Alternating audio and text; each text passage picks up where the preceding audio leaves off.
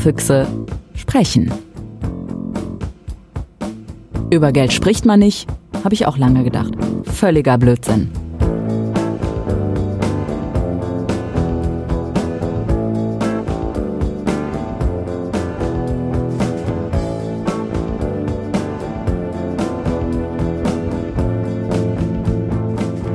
Hallo Füchse, schön, dass ihr reinhört bei Sparfüchse sprechen. Heute mit einer Folge, die sich die Buchtipps nennt.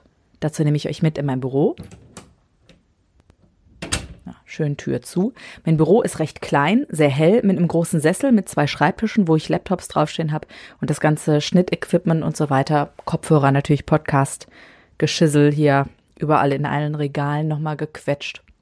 Mein Büro macht aber vor allem aus, dass ganz viele Bücher drin stehen, in verschiedenen doppelten Reihen, äh, verschiedene Kategorien unterteilt, also von Klassikern hier äh, Dickens, David Copperfield, äh, über ja, so Sachbücher oder auch hier journalistische Sachen, Freisprechen, Moderationshandbuch, Sprechtraining, Storytelling, Recherchieren und so weiter, Schreiben auf Reisen. Alles sehr interessante Bücher. Oder hier der Gotteswahn, Richard Dawkins, da geht's ja, um den Gotteswahn auf dieser Welt. Ich bin Atheisten, deswegen für mich ein sehr spannendes Buch. Oder auch von ähm, dem Journalisten Benjamin Skinner, Menschenhandel. Also wie aktuell das Thema tatsächlich ist. Das, was ihr gerade klirren gehört habt, das sind Gläser, die mein Mann und ich zur Hochzeit geschenkt bekommen haben.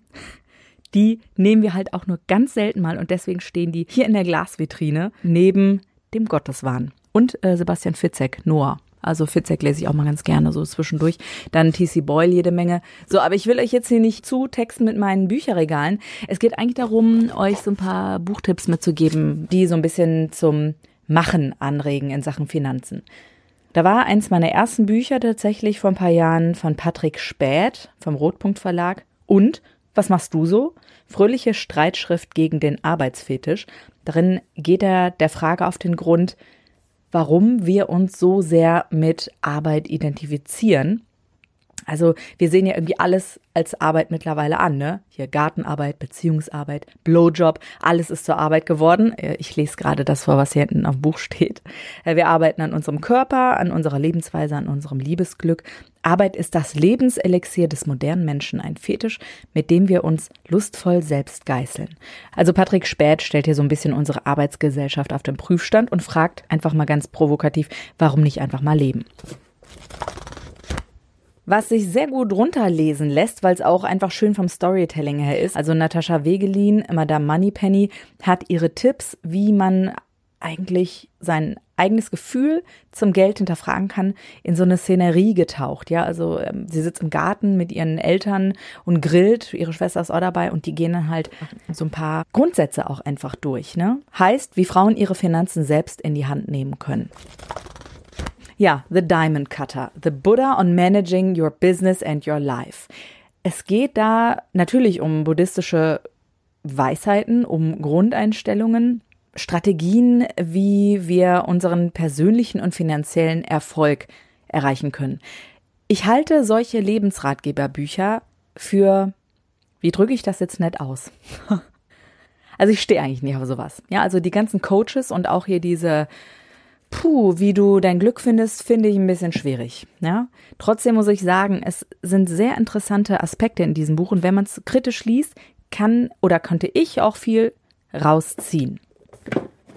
Was mir praktisch am meisten gebracht hat, dass ich gerade, das steht daneben, Börse für Dummies. Da geht's wirklich um, um grundsätzliche Sachen. Ne? Was ist eine Börse? Wie hat's damals angefangen? Äh, also wirklich von der Pike an, von den Tulpen an und ähm, für welche Geldanleger die Börse geeignet ist. Das ist, ist jetzt kein Buch, was ich von hinten bis vorne komplett durchlese, ne? Da blätter ich immer mal wieder rum. Seitdem ich da aber immer wieder mal drin lese und als ich mir das gekauft habe, habe ich ganz kurz danach mein erstes und bisher auch immer noch einziges Depot eröffnet habe mir einfach mal eine Aktie gekauft und geguckt, wie geht denn das? Wie mache ich denn das? Und welche Wege gibt es ganz praktisch? Also welche Klicks muss ich durchgehen, um erstmal auch ein Depot zu eröffnen? Ja, wie teuer ist das? Worauf muss ich achten? Und das mit einem Betrag um die 100 Euro, der mir eben nicht wehtut, damit ich ein Gefühl für die Börse erstmal bekomme. Dann aktuell lese ich Souverän investieren für Einsteiger von Gerd Kommer, wie sie mit ETFs ein Vermögen bilden. Ich ähm, habe mich so ein bisschen informiert und gesehen, no, so Rüstungsindustrie, Menschenrechte, Umwelt, das ist jetzt nicht bei ETFs unbedingt ganz oben auf der Fahne, ne, wenn man mal diese, wenn man mal in Floskeln reden möchte.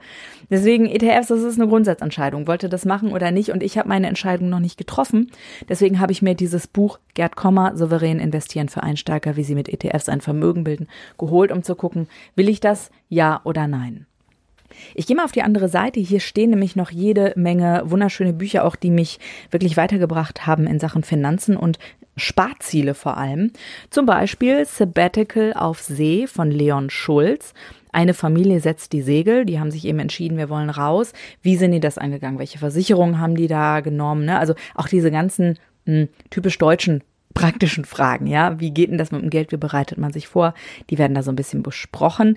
Ähnlich auch bei Sönke Röver, 1200 Tage Samstag. Sönke Röver habe ich jetzt letztens auf der Boot noch gesehen.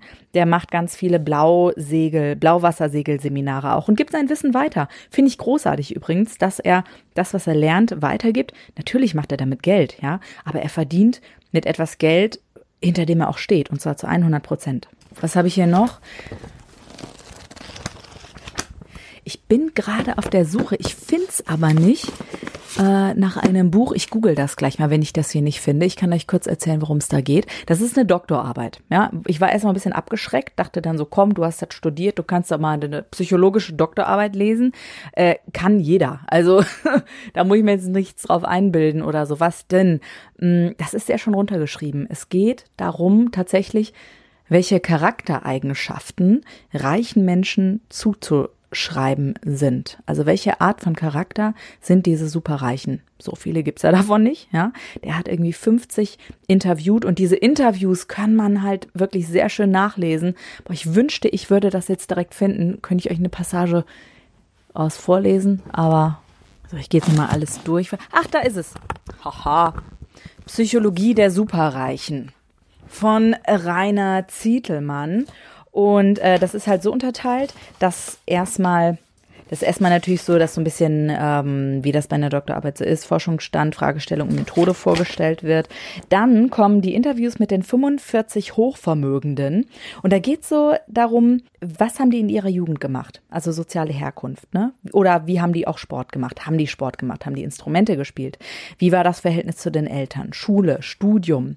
Ähm, wie haben die sich selbstständig gemacht? Und tatsächlich übrigens, was ich hochspannend fand, dass diese Superreichen alle nie wirklich angestellt waren.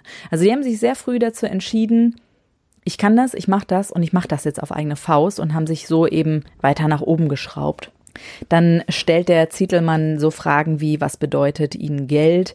Ähm, hatten Sie Reichtum schon immer als Lebensziel? Ne, dann, wie ist so die Risikoorientierung? Also sind die sehr risikobereit? Kann ich direkt sagen, ja, sind sie.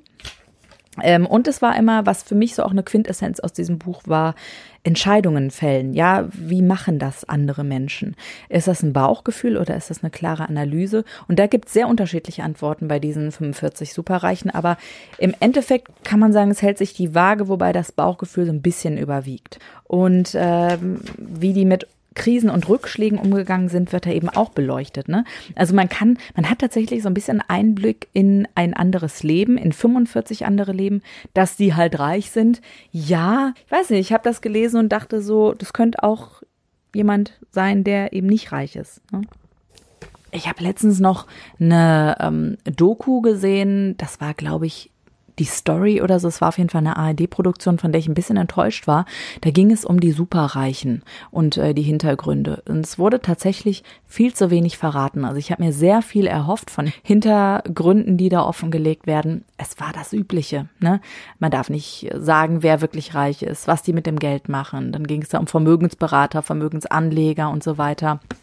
So, ich stelle das jetzt mal wieder zurück. Ich könnte euch noch Stunden weiter erzählen, würde aber am liebsten auch von euch ein paar Buchtipps haben. Was lest ihr gerne? Was hört ihr vielleicht auch gerne? Vielleicht habt ihr noch ein paar Podcasts, die ihr mir empfehlen könnt. Bin ich immer super offen für. Ich liebe gerade den Podcast Faking Hitler. Da geht es um die gefälschten Tagebücher. Ja, sind wir auch wieder bei Büchern. Ne? Ja, das ist vielleicht noch am Ende so mein Hörbuch slash Buch slash Podcast-Tipp. Faking Hitler. Wir hören uns in der nächsten Folge. Bis dann. Bleibt neugierig.